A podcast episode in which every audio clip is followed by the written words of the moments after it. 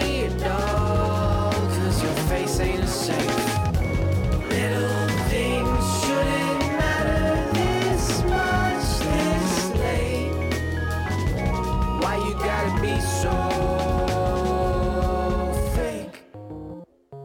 Muy bien, ahí estamos escuchando un poquito de la música de Cirilo Fernández, el nuevo disco de Cirilo Fernández, apareció hace muy poquitito eh, y ya dando vueltas en todas las plataformas en donde escuches música. Se llama Ike o se llama Ike. Eh, Se llama Ike. Ike. O Ike. Pero todo esto se lo vamos a preguntar al mismísimo Cirilo que está en línea con nosotros porque yo siempre tengo esa duda, ¿no? Con eso, con estos nombres. ¿Qué hace Cirilo? ¿Cómo andás? Bienvenido a Nacional Rock. ¿Cómo va todo? Tiempo, qué bueno estar. Sí, qué bueno, qué bueno tenerte acá. ¿Es Ike? ¿Así es como se llama el disco? Claro, para mí la, la más fácil es Ike. Sí, a mí me gusta Ike. Ike. Disco lleno de features. ¿Y qué me importa si no te gusta el disco? Ike. Claro, por eso. Tiene algo como, tipo como esa canción de Babasónicos, ¿no? Estoy mirando a tu Ah. novia y qué, ¿no? Hay algo de eso, este, Y ahí. dando vueltas. Estamos con, Y un y tema de, de sonido, Cirilo, me parece que estamos medio que se corta. Vamos a probar si, si se nos complica o probamos así o te llamamos por teléfono, a ver si por Dale. teléfono podemos mejorar la comunicación, porque acá en el Zoom está, está medio cortadito eh, el asunto. Bueno, contamos un poco de este disco. Cirilo, eh, muchos eh, conocerán algunas de las bandas en, de- en las que viene trabajando en este último tiempo.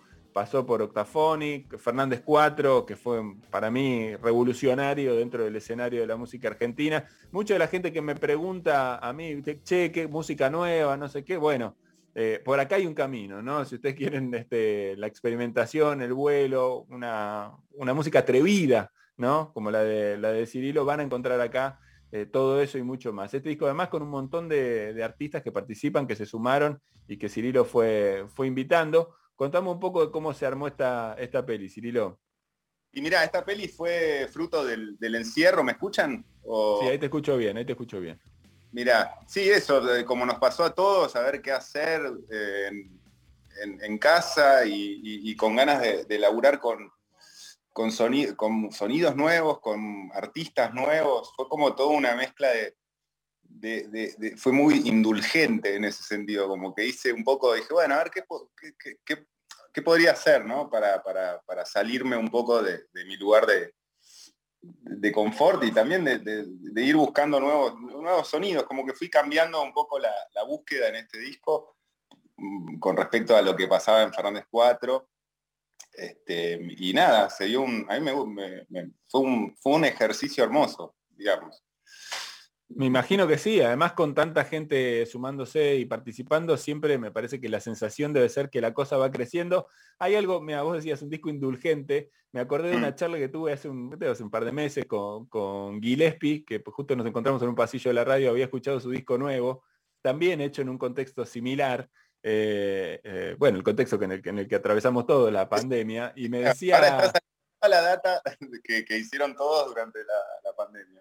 Claro, bueno, estamos un poco viendo eso, pero yo le decía, me da la sensación, se lo dije así medio a lo bestia, la verdad, dije, como que hiciste un disco, el disco que se te cantaba, vamos a decirlo suave, el disco que se te cantaba hiciste, ¿no? Como no, no me diste nada, como voy a, hacer- a mí si me canta hacer este disco, lo voy a hacer. Y me parece que la pandemia desató un poco eso en muchos artistas, ¿no? La posibilidad de decir, bueno, suelto todo y hago la música que me lleva a mí de viaje, porque a veces, bueno, imagino que uno negocia eh, un poco con el, con el oyente imaginario, ¿no? Como diciendo, bueno, vamos a tratar de, de llevarlo de viaje, pero a veces me imagino que uno debe pensar, no tan rápido, ¿no? Porque por ahí el tipo no se puede ni agarrar del vagón.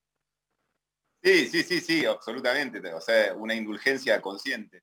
Este, mm, qué sé yo, yo lo, lo- fue como fue como ir buscándole los personajes, viste, a cada canción y, y- y fue como un ejercicio de producción más que de ponerme a escribir, no sé, era, eh, fue distinto, viste, el proceso creativo fue muy distinto y, y- y- y muy nutritivo, digamos, estuvo muy bueno. Qué bueno, qué lindo. Bueno, y, ahora que lo ves, digamos, eh, ya concretado, ves todo el recorrido hecho, eh, ¿qué te parece que, qué te parece que pasa? Porque una cosa es cuando lo vas armando, cuando decís, che, para este tema lo puedo llamar, hay muchos invitados, ¿no? Está Anne Spiel, está Julián Cartoon, Abril Olivera, está Emma Jorvileur, eh, Julieta Rada, hay, hay, uno- hay un par de uruguayos, de hecho acá en esta canción que se llama Toxic Positivity que estamos escuchando está Matías Méndez. Eh, Sí, sí. Bueno, eh, pero más allá de, ese, de esa planificación o de eso que iba apareciendo, ahora que ves todo junto, ¿qué te dice este disco? ¿Qué es, cuando, cuando miras la vista atrás y decís, bueno, en la pandemia hice este disco, ahora está terminado, lo escucho entero, lo miro, ¿qué te dice? Me dice, me representa un montón, Eddie.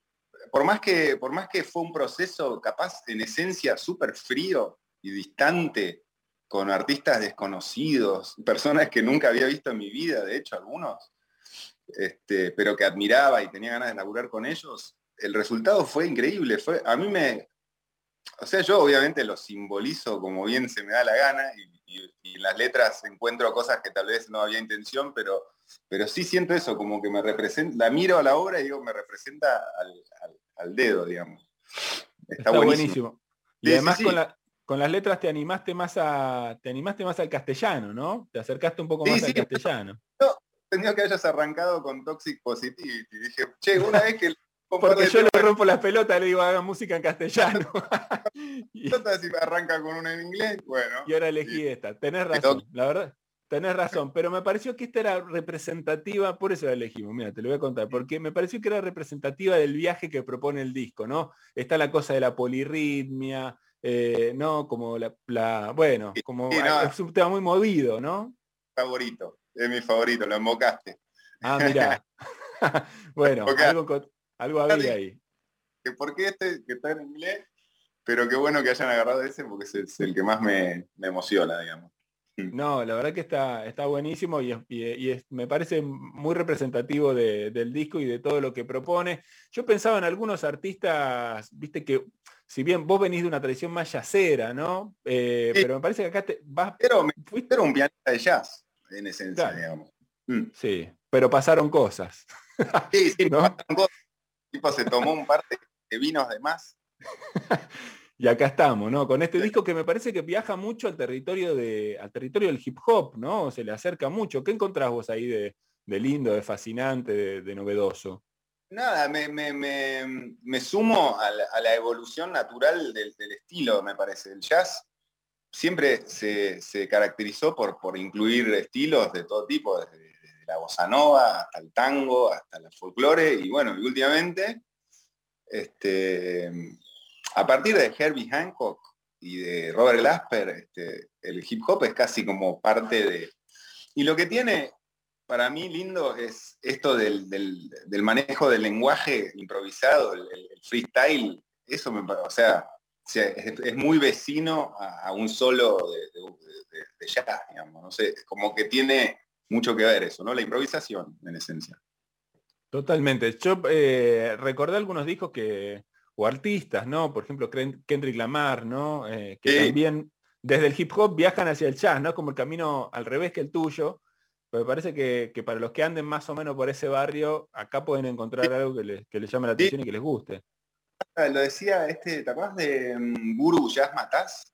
Sí, claro salió en, los 90 y era como también una época donde estaba bastante, eh, bastante presente el, acid jazz, el hip hop mezclado con el jazz, este, Erika Badu, eh, Michelle Endejocello. Este, este Guru Jazz Matás decía eso, que él quería volver a llevar el jazz a la calle.